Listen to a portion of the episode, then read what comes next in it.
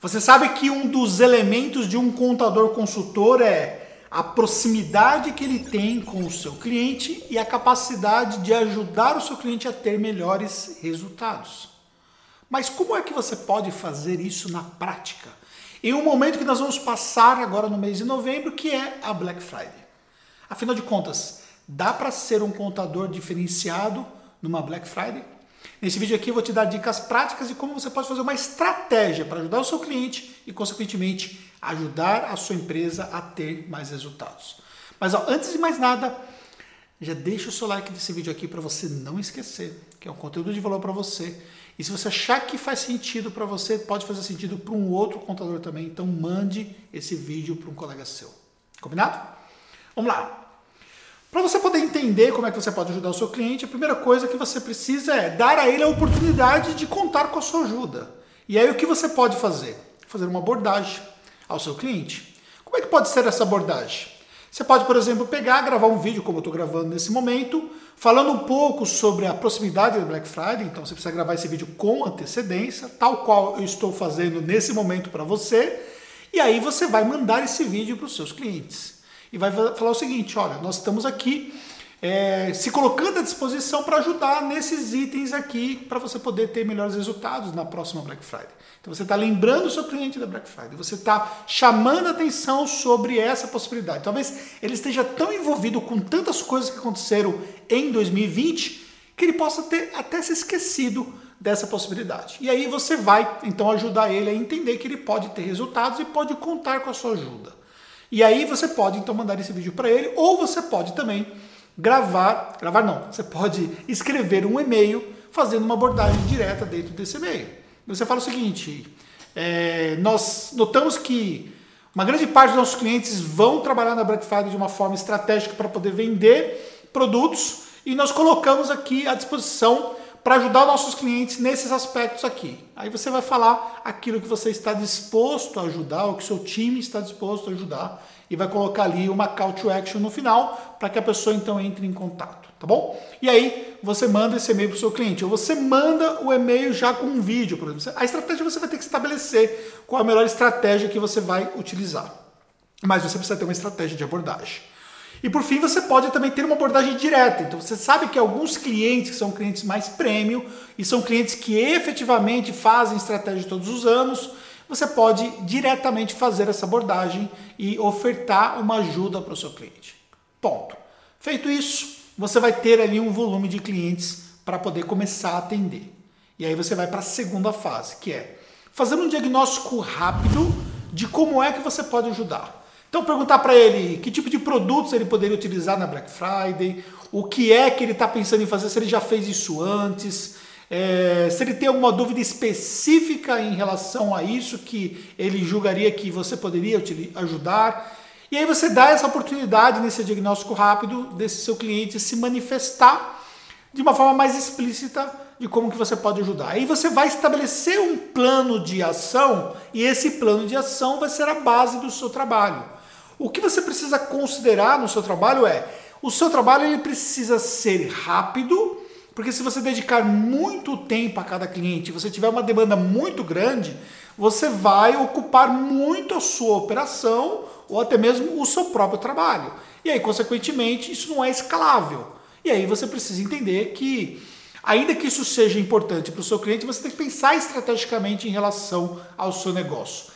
Então, feito isso, você estabelece uma metodologia de como atender esses clientes nessa ajuda. Por exemplo, vamos imaginar que você vai ajudar na questão da precificação. Então você estabelece uma metodologia, que você utilize uma planilha, você prepara uma planilha que já sirva para atender vários clientes, organiza as informações, seja rápido com essas informações, não vai se colocar à disposição para fazer um one-to-one -one ali, de ficar sentado com o seu cliente, atendendo e tal, porque isso vai demandar muito tempo. Então é mais fácil você fazer as coisas ali na sua própria empresa e mandar para ele ali um resultado, de repente fazer uma apresentação muito rápida daquilo ali de uma outra forma, para você não ocupar muito tempo e você não conseguir escalar esses atendimentos, porque isso pode demandar ali um serviço adicional. Anderson, mas eu vou ganhar dinheiro com isso? Calma, a gente vai falar um pouco mais sobre isso.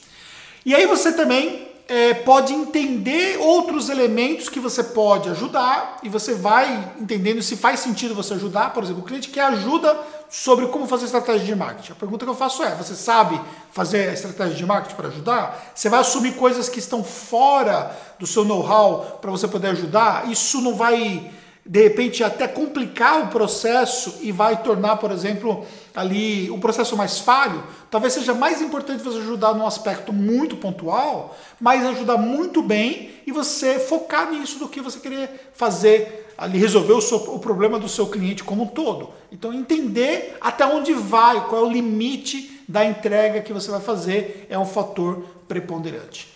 E feito isso, você vai então para esse plano de ação e, consequentemente, você tem um processo que vem depois, que é identificar os resultados daquilo que você fez. E isso é muito importante, porque às vezes a gente faz uma estratégia, a gente consegue entregar valor para o nosso cliente, mas para por ali. Nós não pensamos como é que aquela estratégia para o nosso cliente pode ser estratégico para o nosso negócio contábil. E a vida é uma estratégia, como eu sempre falo, você precisa pensar estrategicamente sempre. Então, seja, você vai ajudar o seu cliente, mas você pode, por exemplo, com essa ajuda, identificar o que você pode, por exemplo, de repente ofertar no segundo momento. Por exemplo, você está ajudando o seu cliente na precificação e você percebe que ele tem uma dificuldade muito grande nesse quesito. O que, que você pode ofertar, por exemplo, nesse sentido? Você pode, de repente, ofertar um trabalho mais consultivo, de fato, para ajudar em outros elementos de precificação. Então, isso é uma coisa que faz parte do jogo que você pode utilizar. Outra coisa, você percebe que seu cliente é desorganizado nesse momento, ele não tem ali uma organização financeira. Você pode ofertar um BPO financeiro, você pode ofertar um sistema de gestão, você pode, por exemplo, chegar para falar o seguinte: ó, nós usamos o Conta Azul na nossa empresa, como é o caso da Tactus, e o Conta Azul vai ajudar você, por exemplo, nesse sentido. E você pode, por exemplo, ajudar o cliente nessa jornada, que depois você, além de aumentar o seu ticket médio, você vai ter ali muito mais envolvimento com o seu cliente. Quanto mais o seu cliente tem envolvimento com a sua empresa, mais ele tem uma barreira de saída do seu negócio. E mais valor ele vai enxergar em relação ao seu serviço. Ser um contador consultivo significa você ser um contador estratégico, mas estratégico para o seu cliente, mas estratégico também para o seu negócio. Isso vai fazer uma grande diferença para você.